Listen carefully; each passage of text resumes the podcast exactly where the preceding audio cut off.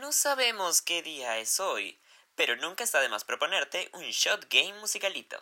Para el episodio de hoy, tomas un shot cada vez que pronunciemos mal algo. Luto Bar se ría. Digamos tu vieja. No nos hacemos responsables de que puedas desarrollar adicción a la bebida, pero sí a nuestro podcast. Bienvenidos.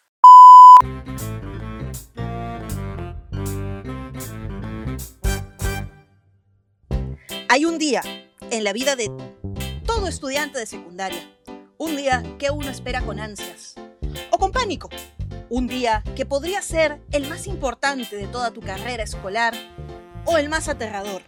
Ese día es la fiesta de promoción. Como todo momento icónico de nuestras vidas, ha sido inmortalizado a través de Hollywood, a través de Broadway, en infinidad de series, en esa foto que tu vieja tiene guardada y tú te mueres de miedo de que le enseñe a la próxima persona que lleves a tu casa. Ese día es inolvidable, para bien o para mal. Hoy estamos aquí, musicalitos queridos, para hablar de un musical, qué sorpresa, ¿verdad?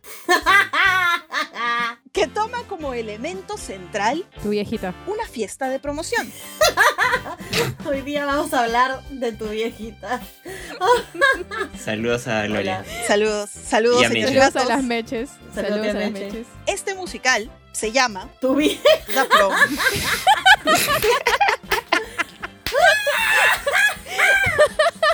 Así no puedo. La dejaste servida, estaba ahí.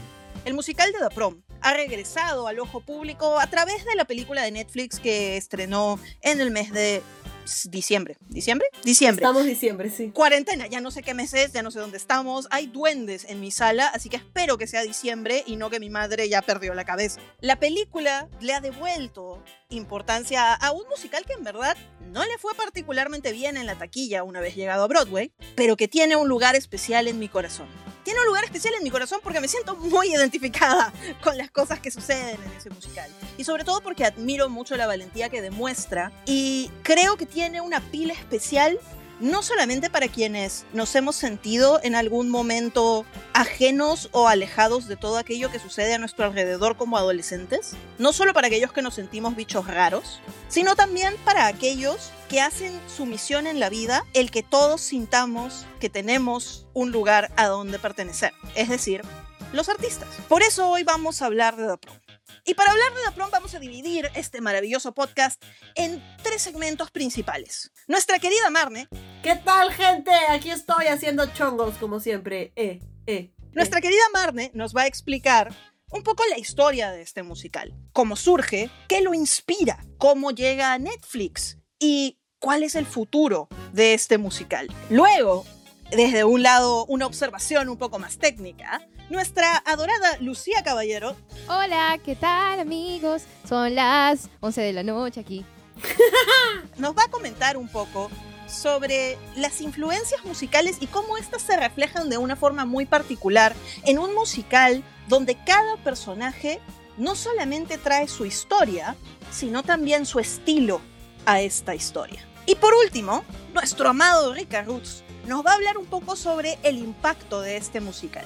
El impacto que puede tener en uno cuando lo ve, pero también el impacto que puede tener en una comunidad, así como estos alienígenas prácticamente, caídos desde Broadway en un pueblo en medio de Indiana, tuvieron un gigantesco impacto hasta en las personas más insospechadas. Hasta Volvemos en un momento.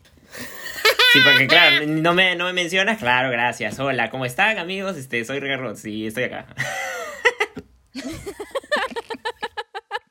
Está bien, está bien. Esa me la gané. Te la ganaste. Iba entrando una con todavía, pero De- sí. debería sentirme razón. mal porque también es mi vieja, pero me vale. How dare you? She's a nice lady. Y ahora que Ricardo se ha presentado, estimado Ricardo, querido Ricardo, mil disculpas. Acompáñenos en esta edición de Mucha Mierda. Y tu vieja. ¿Y tu vieja? Vamos a hablarles de musicales y analizarlos muy bien. Datos curiosos, muchas teorías y cosas random también. Mucha mierda. The Prom es un musical moderno cuya historia data del año lejanísimo, ¿verdad que se siente bien lejos? 2016. Para darnos más detalles sobre esto, Marne, Hola, queridos oyentes. Lo primero que quiero comentarles es que uno de los mitos más difundidos sobre este musical no, no es realmente cierto. Eh, mucha gente piensa, y yo pensaba también en algún momento, que había un caso de la vida real concreto que había inspirado los sucesos de The Prom. Y en realidad no es así. Si bien sí hubo el caso de una chica que no le permitieron ir con su novia y se organizó varios artistas entre los cuales estaba el siempre bien ponderado Green Day, eh, no fue ese el suceso que dinamitó eh, la historia. En entrevistas, el señor Bob Martin ha dicho que fue más agarrar diferentes historias para dar a ver una situación que ocurre y, y sigue ocurriendo en muchos lugares. Lo gracioso es que el personal, digamos, la gente a cargo de este musical, se fue conociendo con el pasar de los años. Trabajaron juntos en The Drowsy Chaperone, que fue donde Bob Martin por primera vez estaba a cargo del libro y era, bueno, era parte del grupo que estaba a cargo del libro, que también todos eran neófitos. Casey Nicolau, que, que es la persona que hace la coreografía en el musical y curiosamente también en la película. Casey Nicolau, por cierto, también hizo la coreografía en Mean Girls y, y fue nominado al premio Tony, pero hasta donde tengo entendido no ganó. En fin, luego de estas varias coincidencias, aparece un individuo muy interesante y muy importante que es quien tuvo la idea original para el musical, que es el señor Jack Biertel, que seguramente se pronuncia Viertel o Viertel, pero yo voy a decir Biertel. El señor Juan Biertel tuvo la idea original y se juntó con Bob Martin, que como ya sabemos había trabajado en eh, The Drowsy Chaperone, y con Chad Beguli- Begulin, Begeling. Begeling. Begelin, que lo conocemos por su trabajo en Elf. Nunca entenderé por qué sacaron un musical de Elf, pero ¿Hay un musical de Elf? Sí, hay un musical de él. sí hay un musical de Elf. Y también trabajó en Aladdin. Mm, mm, mm. Ah. La, la música, la música es de- del señor Matthew La Sklar. La música. Claro. Entonces, como dijo Lucía, este musical se comenzó a gestar en Atlanta. De hecho, una de las cosas que mencionan los actores es que conectaron bien con los personajes porque fueron básicamente hechos para que ellos los interpretaran. Cuando los empezaron a leer y conectaron muy bien. De hecho, cuando se hace entrevistas a los actores, siempre hablan de que el ambiente de trabajo era muy bonito y que se sentían como una familia. Y siempre que leo que alguien dice que se siente como una familia, recuerdo que antes de nuestro elenco de impro, cada vez que alguien decía eso, le gritábamos fuera mierda. Era hermoso, era hermoso. Así que cada vez que alguien diga, somos como una familia, díganle fuera mierda. Y a más largo el fuera, más rico. Más amor, más amor. Más amor, exacto. Entonces eh, comenzó en Atlanta y de ahí recién dos años después llegó a Broadway donde lamentablemente no recuperó la inversión original que se hizo. El estreno fue el 15 de noviembre de 2018 y cerró en el 11 de agosto del 2019. Hicieron 23 previews y 309 presentaciones. La producción total costó 13.5 millones de dólares y como mencioné, esa platita no se recuperó. Y el 2020 le cayó para la mierda porque iban a hacer su World, su American Tour, su National Tour y no pudieron hacerlo porque pues este coronavirus. Sin embargo, lo están replanteando a partir de febrero del 2021, comenzando en Providence, Rhode Island, de todos los lugares. Ah, un pequeño detalle que se, que se me olvidó mencionar es que los mismos actores, algunos ya se conocían y habían trabajado en otras obras. Una de las chicas mencionaba que la que luego fue su compañera así de, de personaje principal había sido ensamble para ella en otra obra y otra que había trabajado con tal, que se conocían de dónde, entonces ya se manchaban y creo que eso se nota sobre todo en los personajes de los actores porque tienen una muy buena química los actores y, y creo que se tradujo muy bien a la película esa química que se generó gracias a esta amistad que ya había, que ya, ya varios se conocían y se volvieron patazas, patazas. Yo, como alguien que ha llevado talleres de montajes, te puedo decir que después de un musical hay dos posibilidades. Ya, tres. Tres. Una, indiferencia, la gente ya se quita nomás. Segunda, no lo superan por meses y quieren seguir andando juntos diciendo patas. Y la tercera, se pelean por hacer rent. Yo tengo una cuarta. Cuarta es que te haces a tu costrella. Padum bum. ¿A quién me hice? Tú no. A nadie le dio risa a tu chongo. Típico. Ahí está, ahí está, ahí está. Ahí está, pues ahí está, ahí tienes. Bueno, vale la pena hacer la acotación de que el elenco de la película de Netflix es totalmente distinto al elenco del musical, ¿verdad? No se repite, hasta donde tengo entendido, ninguno de los actores. Ninguno de los actores, y es más, algunos de los personajes fueron cambiados, como por ejemplo el personaje de, eh, de Barry, el personaje de Barry debería ser un poco mayor, pero como se lo quisieron dar a James Corden, pero como discutíamos tú y yo el otro día viendo la película, si no era James Corden, ¿a quién le hubiera dado ese papel? Porque de verdad es un papel para un gordito bonachón, pero él se le ve muy chivolo, no sé, no sé. Ya después tocaremos ese tema. Y por ejemplo, el personaje de Sheldon pasó a un plano total, absolutamente secundario. Eh, hubo un poquito más de redención de parte de los heterosexuales, de los cuatro heterosexuales.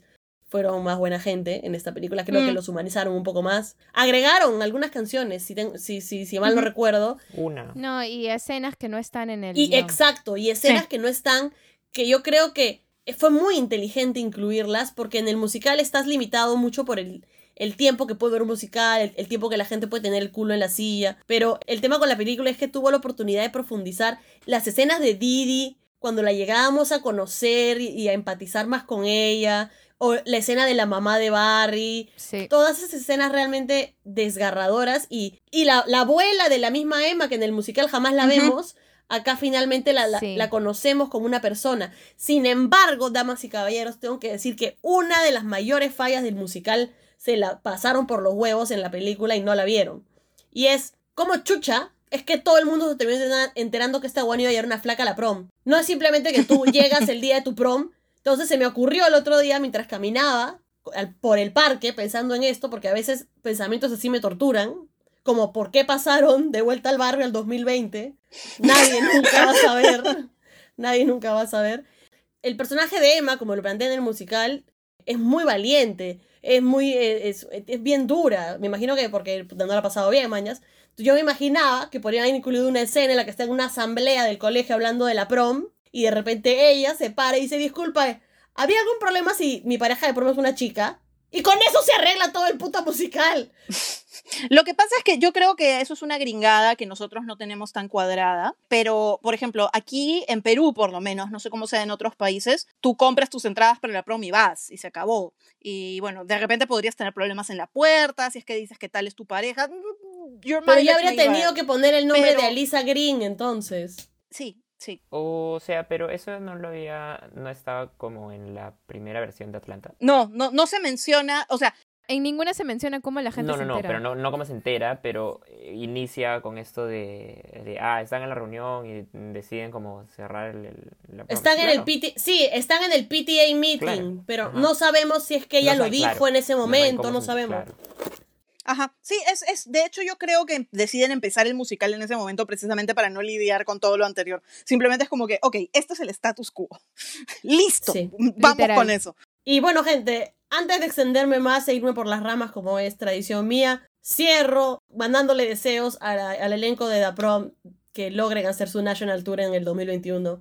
Y qué, y qué cólera, qué cólera da que no los hayan puesto en la película porque algunos eran necesarios. Sobre todo la que hacía Dema era necesaria. Era necesaria para la película. Para saber más sobre esto, el segundo episodio de Mucha Mierda de este mes les va a encantar con las discusiones que tendremos. Pero antes, es importante que pensemos en la manera en la cual este musical está estructurado también en términos de no solo influencias como las que menciona Marne, que son influencias del mundo real y cómo estas influencias llegan al musical y construyen toda esta historia, sino también las influencias musicales. De hecho, esta es una obra que tiene un contenido meta muy grande, es decir, no solamente habla sobre la historia de Emma, sino también habla mucho sobre la historia de quienes crean historias, la historia precisamente de los artistas. Y para contarnos un poco más sobre cómo todo ese bagaje de musicales de Broadway se ve reflejado en la construcción de The Prom, Lu Caballero Bueno, sí, tal como dice Lu, en verdad en este musical hay, o sea, son visibles muchas influencias, sobre todo en los distintos personajes, ¿no? Como que cada uno de los personajes encarna estas distintas corrientes a lo que le podemos decir. Si comenzamos, por ejemplo, con Didi, a ver, ustedes, ¿qué, qué les parece que es Didi? ¿Qué influencia musical les parece que tiene Didi? Teatro clásico, pues. Full Barbara Streisand. ¿Ya? ujú. es una gypsy. Sí, totalmente, y están todos en lo cierto. O sea, definitivamente es una Mama Rose como influencia. Ella misma lo dice en su canción, ¿no? También está pues por el lado Evita. Sí, sí. ¿Qué es lo que dijiste, Marne? Nada, hermana, solo dije sí, sí, emocionada porque amo Evita. Sí, no, amo Evita también. No, pero cuando dijiste, ah, tú dijiste clásico, ya. En realidad, más que nada, Didi lo que representa y lo que es cae risa de su personaje es que es esta diva de Broadway que es como inquebrantable y que siempre le dan el, el papel principal. Y si nos ponemos a pensar en eso, lo que dijo Ricardo es súper cierto. Full Barbara Streisand. Totalmente el tipo de Barbara Streisand, la influencia de Barbara Streisand. Y como mi hermana mencionó antes, de Drowsy Chaperone, eh, personajes fuertes, la típica Belter de Broadway la típica Berta de Broadway. Y para esto tenemos a Barbara Streisand, Ethel Merman, la first original belter de Broadway. Y si queremos hablar de cosas un poco más modernas, ya podríamos decir como nuestra queridísima Stephanie J. Block. Más o menos, tipo en ese estilo. Marne, dale, dale por ahí. Que siento que es lo que Lía Michelle podría haber sido si no fuera una basura no, de persona. No estoy tan de acuerdo porque Lía Bueno, Michelle Dios, es más una Sutton Foster. Siento yo. En tipo.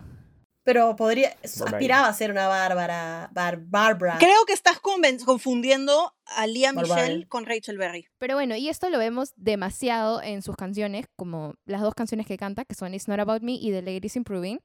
It's Not About Me literalmente es la canción más cae de risa y es la que yo más me muero por hacer este musical porque me encanta, me encanta cuando dice que es una mujer conocida por su belt, es como, yes. Y cuando, le dice, cuando dice que estaba demasiado vieja para interpretar a Eva Perón, también cae de risa. Eh, y bueno, en The Ladies Improving es obviamente el momento súper dramático donde se da cuenta, ¿no? Que en verdad tiene que mejorar.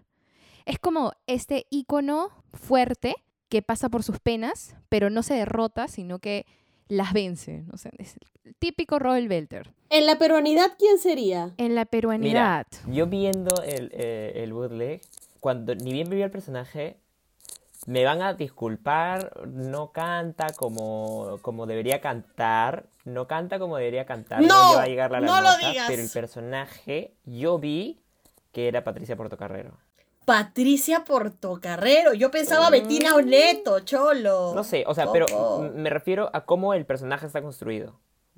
El personaje es muy Patricia Portocarrero. Por, por lo menos la versión del musical, porque la versión de, de, de- de la película es otro personaje.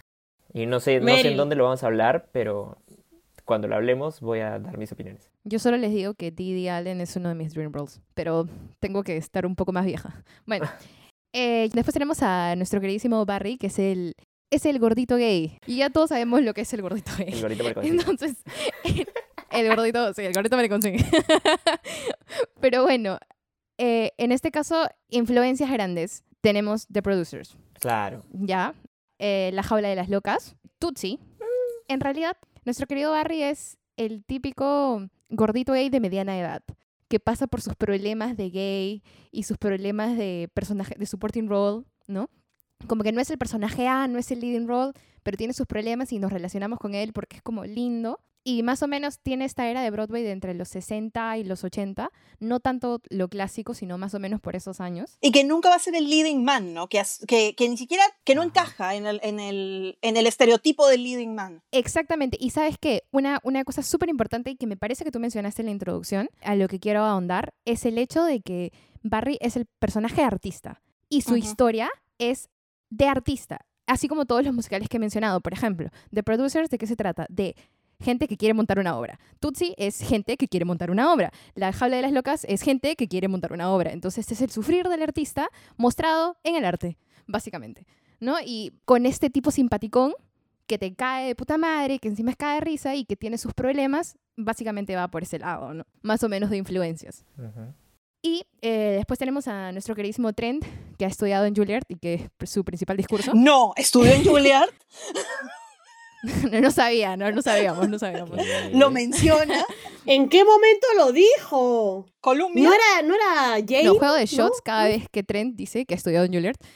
y todos se van al carajo. todos. Bueno, pero bueno, Es muy cierto. dentro de las influencias que tiene mi queridísimo Trent, no el de Crazy Crazy. Ex-Girlfriend, porque ese da miedo. Lo pensé, lo pensé, chola, lo pensé demasiado. Ya no puedo escuchar ese nombre sin pensar en Literal. Trent. Pero bueno, claramente acá Ricardo me, me va a apoyar. Book of Mormon, Claro, Mm, claro que ¿no? sí. Claramente. Eh, Godspell, claramente, aparte porque el elenco que está detrás de él es el elenco de Godspell. Lo Claramente. cual, lo cual te hace pensar un poquito en Jesucristo Superstar, ¿no? Que es este. No, no, no, Ah, no, ¿no? tanto, no, no. Él menciona que ha interpretado a Jesucristo como tres veces, no sé si lo menciona Sí, lo en, dice. en la versión de Atlanta, pero yo he leído el guion oficial y no, no sé, pero lo dice ahí, me acuerdo de eso. Sí lo dice, sí lo Eh, dice. y después, desp- también tenemos, por ejemplo, Hair, Pelo. también el, el musical Hair. Y una cosa importante, en general, lo que hace Trent es básicamente el musical que se burla de Dios. Porque todos estos musicales son musicales que de cierta forma se, se burlan de Dios. Y por otro lado, y, bueno, que, es, que buscan cambio, ¿no? Transgressive, literal. Eso es lo que están buscando en su onda hippie de paz y amor. En, en la misma canción de Love Thy Neighbor, es como. Sí. mm, mm, mm, sí, ama, ama, Dios te ama, literal. Que es una Entonces, parodia de sí misma esa canción. Es impresionante el nivel. En O verdad. sea, es una parodia de la parodia de la parodia. Ya estamos a un nivel de parodia. Y en verdad, en cuestión de, de progresión de acordes, me hace pensar un montón en la canción de La monja de Bear, Mm. ahora que lo pienso. Sí. Love Thy Neighbor. Sí, sí, Me lleva por es la misma progresión de acordes, me Es parece. cierto. Pero bueno, Como alguien que cantó esa canción, te puedo decir que sí, acabo de notar cierto. Es que es un gospel. pero pues. bueno, otra, sí, lit. otra cosa que quiero mencionar también es Pippin. Pippin, a pesar de que Pippin fue, estuvo hecho antes de que empezara toda la era hippie, algo importante de Pippin es que, por ejemplo, yo vería totalmente al personaje de Trent cantando Extraordinary, o sea, haciendo Pippin, ¿mañas? Y otra cosa importante también es que uno de los chongos de Pippin es que se burlan de Pippin porque Pippin se cree mucho porque fue a la universidad. Mm. Es, es ese mismo tema, ¿no? Como que sí, yo fui a la universidad, yo fui a la universidad. Entonces es lo mismo Interesante con- paralelo. Con Juilliard. Entonces, nuestro queridísimo Trent es este amigo que podría estar modernamente en Avenue Q, como que transgresivo, ¿me entiendes? What, Que se burla de what do you do with a BA in English? literal. Después tenemos a nuestra querida Angie, Ah. que no voy a decir nada de Nicole Kidman todavía, pero nuestra queridísima Angie, Se viene mecha. Que se curiosamente- viene mecha. Se viene conflicto. que curiosamente, eh, recién me enteré de esto, ¿ah? la, la actriz que interpretaba a Angie en el elenco original se llama Angie. Ah, pero bueno, dato curioso por ahí. Ah, ya, ¿qué, te- ¿qué voy a decir de Angie? Claramente es la chica Fossi, Mm. Chicago, Bueno, lo dice. Cabaret, Lo la dice. película, la película, porque el musical no fue hecho por Fossi, y Sweet Charity, Mm. que literalmente es esta, es esta actriz que es como, que es la chica del coro, ¿no? Que está como ahí en los, en los, en, en los costados y sueña con ser la estrella. A, cor- a chorus line. Chorus Girl. No tanto Chorus Line, porque Chorus Line está llevado por otro estilo de danza, pero sí. Pero temáticamente. Es tal cual ese meme que pusimos de Patamón que decía, ¿por qué yo? ¿Por qué solo yo no puedo evolucionar? es la, Literal. es la Literal. pura verdad. Esa gente que años de ensamble y ni le dejan audicionar. Este, yo no, no, no preguntamos como quién podría ser este Barry aquí, pero creo que está claro que el, la persona que sería Angie representada acá sería Denise DeVos. ¿Y por qué no Anaí de Cárdenas? También es una propuesta muy interesante. voto. Vo- Voto apruebo por- esa- sí. me- voto por Anaí de Cárdenas. Pero es que no sé, a mí me parece que tienes que ser una showgirl verdadera. Tienes que ser una Fuzzy Girl, si no. sí, pero ¿de dónde nos peor. traemos una Fuzzy Girl? Pero es que me parece que Denise. Denise DeVos, me parece que Denise DeVos está mucho más entrenada en ese sentido. Pero bueno, en fin. Pero le en falta- fin. Y eh, no dijimos, De Barry. no dijimos Barry. Barry peruano, Barry y- Barry y peruano. Trent. Trent tendría que ser este, este, este idiota que me gustaba ¿Marcos antes, pero no mentira, me sigue cayendo ese, ese concha, Marcos Zunino. Ya, ya, pero pode- podemos decidir el que Trent sería Marcos Zunino. Sí. ¿Eh? Sí, alucina, Sí. creo que Y sí. Barry, alucina. Barry, Barry. Este, eh, ¿cómo El se llama? Alfredito. Este. Alfredo, Alfredo Benavides. Alfred, el niño Alfredito, pues. El niño Alfred fuckingito. Creo que que- Mira, no sería tan mal cast, sería? ¿eh? No sería tan mal cast. No. No le No le daría la, voz, pero nomás. no- no Sí, eso voz. sí, no le daría la voz. Que haga. ¿Sabes quién tiene el look? ¿Sabes quién tiene el, el look? Augusto de Belabunde. No sé por qué, me parece que tiene el look de que podría hacerlo, pero no sé si actúa. No. Bueno, de no. hecho, Alberto de Belaunde tiene el look. Dije Augusto, Dijiste no, Augusto. perdón. es que mi- Augusto, Augusto. Mi, mejor amigo se Bueno, llama bueno, Augusto. bueno. Pero sí. Y pienso sí, mucho sí, en él tiene- porque lo tiene quiero. el look de Barry. Tiene. Ok, Mejor Techito Bruce, ¿no? Ay, no. ¡Ah! Qué asco. ya. Corte, Ok, listo. corte. Ya. Si- siguiente personaje, siguiente personaje. Ya, siguiente personaje, nuestra queridísima Emma. Eh, que ya, pues claramente mi querida Emma es Dear Evan Hansen, Next to Normal, Headers. O sea, el adolescente que sufre. Eso es, el adolescente, el adolescente que sufre, que sufre Totalmente de del musical moderno, además, porque no es Spring Awakening. Eh, eh, eh, eh, eh, eh, te calmas, te calmas. Ahí viene, ahí viene. Ya bueno. Perdón por ese momento, público. Quiero mencionar algo. Eh, A tu también, claramente. Ah, sí. Saludos, mami. Nos escucha, nos escucha. Y nos- Dogfight, que amo ese musical. Y bueno, eso claramente se ve en sus canciones tipo Just Breathe, obvio, y Unruly Hearts, mm, que pensé en mi queridísima Lu porque sé que es su canción favorita. Pero bueno, eh, antes de que decidan castear a, a la Emma peruana, eh, quería decirles que... Ah, no, me, me estoy olvidando de la Alisa Green, de la Claro. Alisa Green, ya pues. Ah, Ali- la Alisa Green... Pero, pero definamos primero la Emma peruana, pues. Ah, ok, métele la Emma peruana, a ver, ¿cuál es tu propuesta, hermano? Yo, Sin importar la edad, se lo darían y se Sí, la pon- se eso sí, claro. Sí, en tal verdad cual, sí. total. En verdad sí. ya, ya, pero, pero, pero estemos de acuerdo que el look de la Emma peruana lo tengo yo. Sí, tal cual. Tal cual. Bueno, tal yo solamente cual. quiero decir que cuando Manuel y yo estábamos viendo el bootleg, yo solamente volteé y le dije, ah, es demasiado Lucía. Y me dijo, sí, estoy de acuerdo". Así. Es igualita, Es idéntica, Lucía, es igualita. Ponte tu gorrito, No tu gorrito. necesito, Entonces, no necesito traje, nada. O sea, ya, ya está, ya está. solo va, va a la audición y le dicen tú. Y Lucía, es, no, eh, canto, pero no, no, no sé si llego a los altos. Te entrenamos. Ven, yo te, ven, te pagamos. No sé si bailo muy bien. ¡Ven, mierda! Lucía solo abre la puerta, ella. Listo, cancelado, se cierra todo. Parte, eh, no, bailar mal, bailar mal es parte de mi encanto, ya. Está en personaje, está en personaje. Vamos con la última, vamos, mándate. Nuestra querida, nuestra querida Alisa. Alisa. Green, no sé si querida, pero bueno, nuestra Alisa Green, claramente es eh, Bring It On. Claro. Y Mean. Girls. Mean Girls, exactamente. Y pensé en cosas como, por ejemplo, shows más bailarines y de gente joven. Legally. Tipo Legally Blonde, sí. Pero no está entre mis primeras. Creo que antes va Footloose Mm. y Hairspray. Hay, un, hay una Hairspray. influencia interesante Como- de Footloose también en el musical en términos temáticos. ¿no? La historia, la idea esta de la fiesta cancelada es muy Footloose. Yes. Yes. Y también por el lado de Hairspray esto de, que, de tener que ser la chica perfecta Ujú. o tener que encajar en cierto molde. También, también un poco de Mean Girls, aunque Mean Girls es un poco llevado ya un poco más, un poco diferente, ¿no? Eh, y también pensé en Gris, la verdad, un poco de. Gris, pero me parece Tu que amadísimo Gris, tu musical favorito. Mi musical favorito, que lo amo. Pero sí me es- muero por ser Al- Sandy. Alisa Green tiene un poquito de Sandy, de hecho. Poquito. Un tufillo, Sí. un tufillo, Sandy. Yeah. Sí, entre eso de, entre eso de, ay, no puedo hacer nada. Sí podías, podías salir del auditorio e ir a buscar a Emma, pero en fin. Ah, tú también. A ver, ¿quieren, quieren, Eh, quieren eh, castear a sí, la querida pero la pregunta es, antes de que cierre? la pregunta es, aquí Alisa... Gisela Ponce de León también. O sea, las dos, las dos. Gisela Ponce de duplica. León, cha- La duplican, dice. Se lo darían de igual. León. No, yo creo, Mm, mira, alucina. yo creo que podría funcionar bien Verónica Álvarez. Sí, sí, Verónica Álvarez. Pero es que tendrían que parecer de cole y ac- actrices Eso te iba a decir. jóvenes También. no hay en el O sea- mercado. O sea, tendría que decirte gente de taller montaje, Por ejemplo, que yo conozco, ver, que me parece que lo haría A ver, bien. hay, pero no están en el, entre comillas, circuito profesional. Y, A ver, y a yo ver, del, creo del que... circuito under, del circuito... Este, Eso te iba a montaje, decir, a ver. Marne. Mira, Marne, por favor. por ejemplo, a mí me, me parecería, por ejemplo, que eh, em- eh, Marilyn podría ser una buena Emma. Porque tiene un rango de voz increíble. Di nombres completos. O di nombres también- completos. Para que la gente que no los conoce los conozca. Que parte de nuestra chamba también es esa. Marilyn Ross. Marilyn Ross. Marilyn Ross. O de repente Laila. Laila Laila. también podría ser.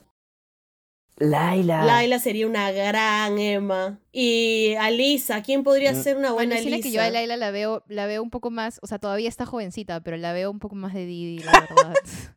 Es que siempre le dan personaje de Sí. tía a Laila. es que, es que, es que es el, es que es el tipo, hermana. Es el tipo. tiene, no, es que tiene un alma antigua y se siente su peso. No, no, no es tanto eso, no es tanto eso, es como, por ejemplo, yo les digo que yo quiero ser Didi, creo que sería una buena Didi, aunque todavía estoy joven, ¿me entiendes? Entonces es como que no se trata de, de ser vieja o no, o que te vean vieja o no, creo que simplemente el tipo que tiene. Sí, Pero- si- Eso tú fuiste Escúchame. una excelente monja y una excelente Madame Morrible. Sí, es que yo soy un camaleón, también fui riff raff. Este, Y con la voz. Excelente Sí. verdad. mira, y no es por tirar flores, no es por tirar flores, pero una gran Alisa Green sería Lucía Caballero. Sí, Gracias. Sí. Prefiero Didi, pero sí. Marne, tú Sí, también seas como tía, Alisa. Alucina. Ay, gracias, amigo. Sí, yo creo que Marne funcionaría mucho como Lisa Green. ¿Sabe- sa- ¿Saben en quién pensé también para la, en la mamá de Alisa?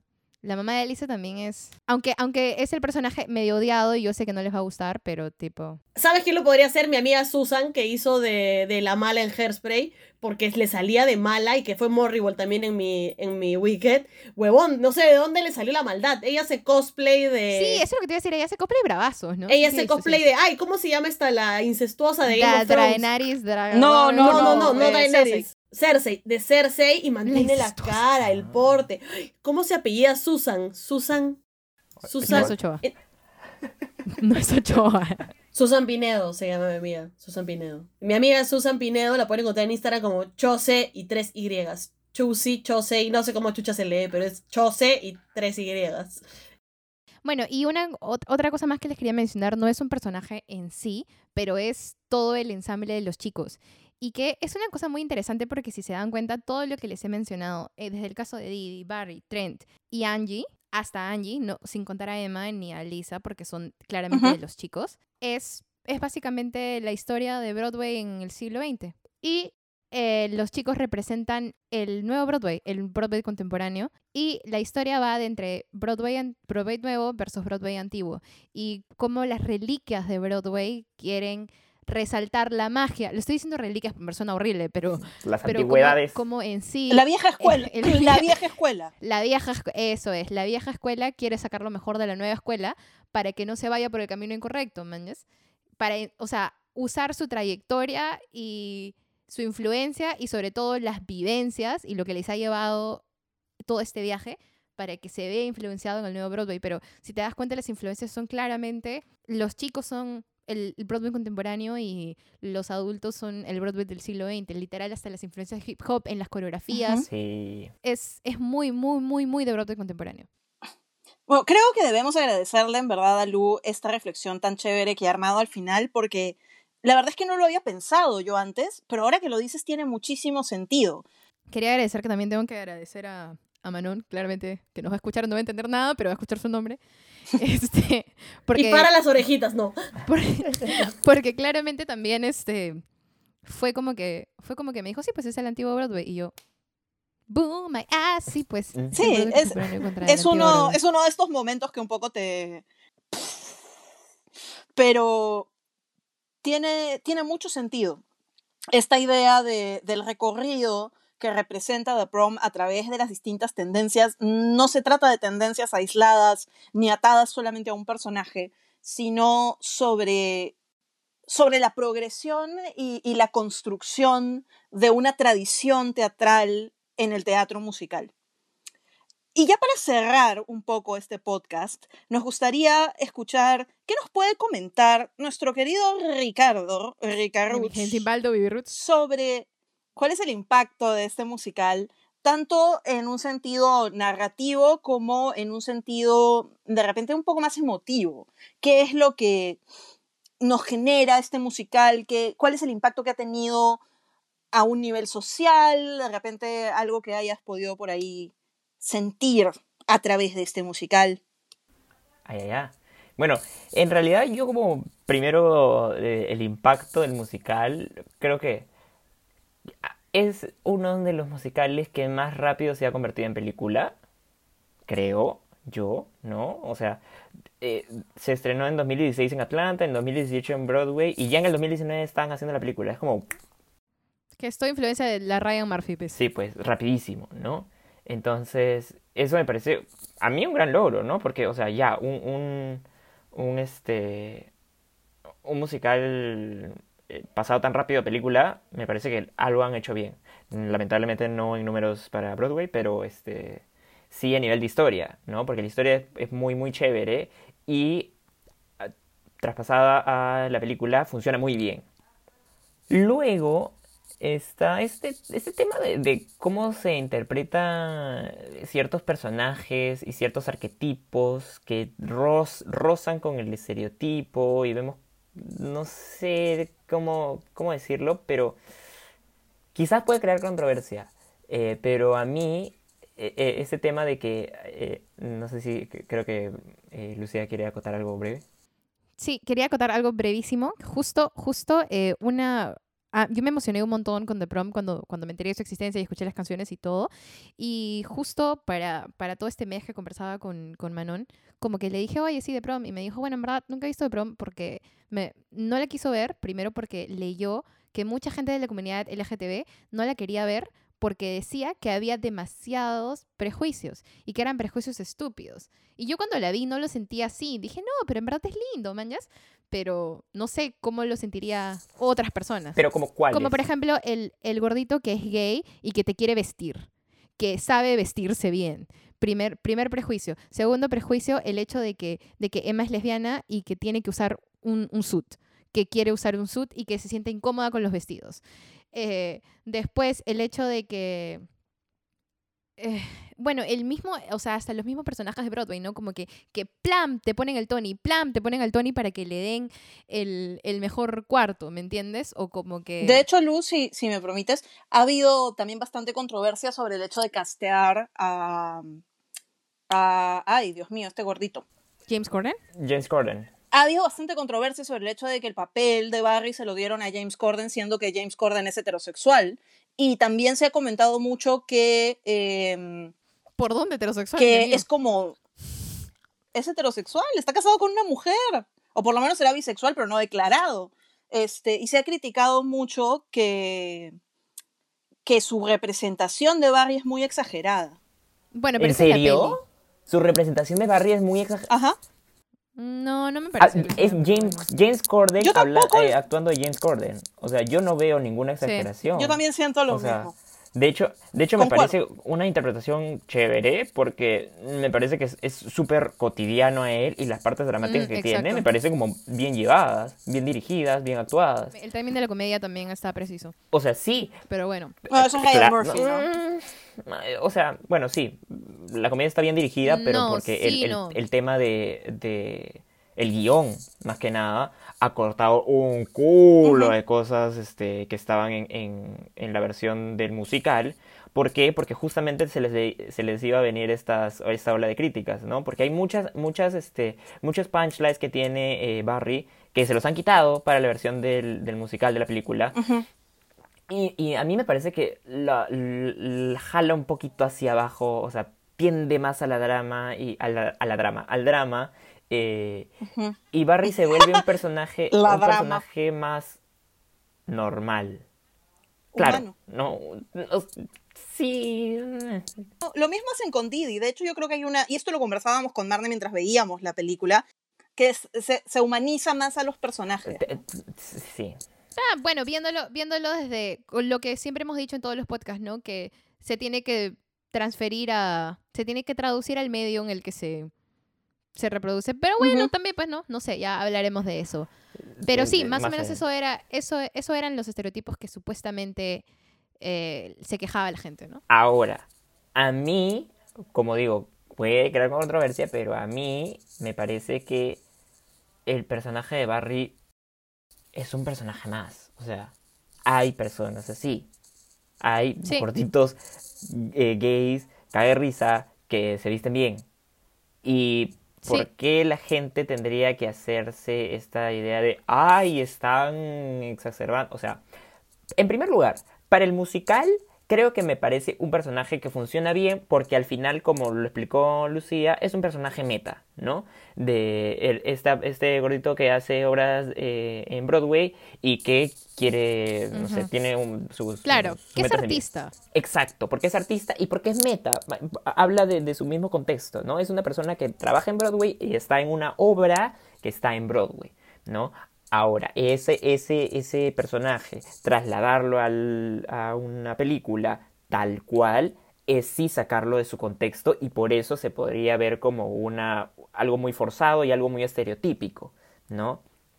no sé si me dejo entender del todo, pero sí es como eh, hay esa cierta licencia de que en Broadway sí puedes hacer este tipo de. O sea, es como cuando este, ¿cómo se llama? Eh, Neil Patrick Harris hizo esta canción en un opening de un Tony de ¿cómo se Make It llamaba? Gay. It's not Eh, just for gays anymore. Es tan buena, es tan buena. Y, y es porque es, es, es algo que vive en el contexto, ¿no? Pero como digo, si lo sacas y lo llevas a otro medio y, y te expones a otro público, ahí la gente ya va a comenzar a decir esto es homofobia, esto es este, tiene muchos conceptos y bla bla bla bla. Lo que creo que a lo que se refiere la gente que dice que es muy estereotipado es que yo también estoy de acuerdo contigo. Cuando yo lo vi dije, pero hay gente gay que es así, ¿no? Pero creo que lo que se quejan es que el- dentro de la poca representación que hay de los gays, la representación siempre es la misma. O sea, que la representación del gay siempre va a ser la clásica representación del gay. Y, por ejemplo, ¿qué, ¿por qué no ponemos a alguien transexual? ¿Por qué no ponemos a alguien gay que no generalmente se identifica con eso o que no es su forma de expresarse? De repente, a mí me parece que va por ahí, ¿no? Que es lo que la gente dice, ¿no? O sea, yo también estoy de acuerdo que Emma, por ejemplo, puede ser una representación muy cerrada de un, un tipo de lesbiana y Alisa es la lipstick lesbian, ¿me entiendes? Pero no necesariamente son los únicos dos tipos de lesbianas que existen. O, de o no necesariamente tienen que ser lesbianas, de repente Alisa es bisexual, es, es pansexual, no sé, de repente es como a eso voy, o sea, es la falta de representación de otros tipos de personas que forman la comunidad LGTB. LGBT, LGBT, siempre digo LGTB. Sí, puede, puede haber esta, esto de, bueno, estás representando al clásico gay o al clásico, a la, clase- a la clásica lesbiana, ¿no? Pero como vienen los últimos tiempos de representación, en, en- sobre todo en, en películas y en series, ¿no? ¿Por qué ya se está volviendo del otro lado, ¿no? O sea, por tratar de no representar al, al gay amanerado, todos los gays son súper eh, masculinos y straight acting y todo esto y dejas de lado a las otras a las otras personas y a las otras expresiones de género y es como es va a ser un, un dilema súper vigente de acá Sí. 50 años más porque al final cada persona es, es igual no y mientras la, la sociedad los vaya aceptando tienes que mostrar de ambos. Siempre van a decir por qué no haces de otra persona no tienes otro arquetipo otro estereotipo otra persona con representación orientación sexual este expresión de género y un montón de cosas. Entonces a mí no me parece mal que eh, el personaje de Barry sea como sea porque estás representando al fin y al cabo a alguien que como digo en los tiempos que estamos cada vez se ven menos porque dicen, no es el único, ok, no es el único, pero hay, existe y, y debe seguir siendo representado. De hecho, creo que Ricardo nos deja con una reflexión muy importante, que es un tema que hemos tratado mucho en nuestros podcasts, la idea de la representación. Y la representación siempre va a ser un tema complicado. La representación perfecta no existe, pero aquellas cosas que de repente nos llevan un paso más adelante, tampoco se trata necesariamente de criticarlas al extremo. Y creo que también la comunidad LGBT se ha convertido en gran medida en una comunidad mucho más exigente. Eso es importante. O sea, hemos superado las épocas en las cuales nos contentábamos con las miraditas que se mandaban Gina y Gabriel a través de la pantalla de un extremo al otro sin absolutamente confirmar nada. Llegaste a mi alma con ese recuerdo. A mi alma. I know. Oh, ahí Tú y empezó yo todo. Canal 2 Es culpa de Olga porque nos, que nos presentó Gina. en frecuencia latina. Pero creo que también tenemos que reconocer que esos esfuerzos y esas representaciones valen la pena y son importantes para alguien.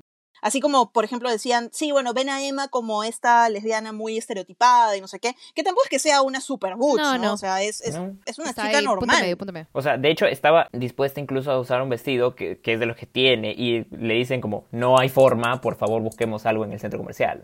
O sea, es como... Pero y justamente creo que hay personas, por ejemplo, yo me siento muy identificada con cómo es Emma, así como debe haber personas que se sienten muy identificadas con cómo es Alisa, y Yo. personas que se sienten muy identificadas con la historia de Barry y con cómo es Barry. Entonces, también tenemos que reconocer eso, que un personaje no puede representarnos a todos, pero que habrá aspectos de esos personajes que nos representen. Con eso, creo que le doy el pase a Marne para que haga una última Sí, intervención. Esta, creo que va a ser muy bonito cerrar con esta anécdota, que la- uno de los actores de, de la obra dice que estaba firmando playbills al finalizar la obra, perdón por la redundancia, y se acerca una chica con lágrimas en los ojos mientras le firman su playbill y le dice, nunca antes en mi vida me había visto representada en un escenario. Y es, es eso lo que el teatro busca y creo que la canción que canta el director Gracias. y que se la canta a Didi nos, nos explica todo eso Así es. y nos lo deja clarísimo. Eso es lo que el arte quiere conseguir. Se equivocará a veces, lo hará bien, lo hará mal, Cats. mejor, peor. Perderá plata, perderá plata, porque el arte siempre en algún momento acaba perdiendo plata, Dímelo a mí. pero vale la pena. Y con eso, chicos, se despiden sus musicalitos de siempre. Yo soy Lutobar y pueden encontrarme en Instagram como Lantaris. Con Z. Yo soy Marne Cortijo y pueden encontrarme en Instagram como Marne Cortijo. Por favor, síganme, que todos los días pierdo seguidores y a este paso nunca voy a llegar a los 4000, que era mi meta del año pasado. Yo soy Lucía Caballero y me encuentran en Instagram como arroba bluelupi, el color azul más lupi. Y en Facebook como Lucía Caballero con tilde, por favor. Y nadie encuentra en Instagram como arroba ricaroots, R-I-C-A-R-W-T-S. Más lento para Lucía, R-I-C-A-R-W-T-S. Clave 2. ¡Esperen! ¡Esperen! Ah. Saludos a Rasek. Oh, uf, casi. Oh, Sabía oh. que me estaba olvidando de algo. Nosotros somos los musicalitos, tus musicalitos favoritos, los musicalitos de siempre. Y nos puedes encontrar en nuestras redes sociales como Instagram, arroba musicalitosperú y en Facebook como facebook.com slash musicalitos. Tenemos una página web que es www.musicalitos.com para que nos puedas eh, leer nuestras notas y todas las cosas que publicamos ahí. Esto ha sido todo, nos veremos en el próximo episodio y hasta entonces... ¡Mucha mierda! Esto fue Mucha Mierda, el podcast de musicalitos.com, conducido por Luto Bar. Mucha Mierda es un podcast con fines educativos e informativos. The Prom, así como todos los nombres y clips de audio relacionados a esta propiedad intelectual, son marcas registradas de sus respectivos titulares. En un momento regresamos, aprovecha y ve al baño, calcula cuánto te va a demorar este podcast. No, esto suena hasta las patas. Lleva mucha mierda para hacer mucha mierda. Qué horrible. Vamos a hablarles No tienes que cantarla. de tu viejita. Y analizarla también. ¿Qué? ¿Qué? ¿Analizarla en qué sentido? Muchas viejas. Está claro que todos aquí necesitamos terapia. Yo estoy llevando, ustedes asegúrense. Mira, mira, mira, me compré cama de dos plazas y cuarentena. Va a llorar ahorita. Memories all alone in the moonlight. O sea, I look back Por at las- the old days. Tres veces. I was. En fin. beautiful then.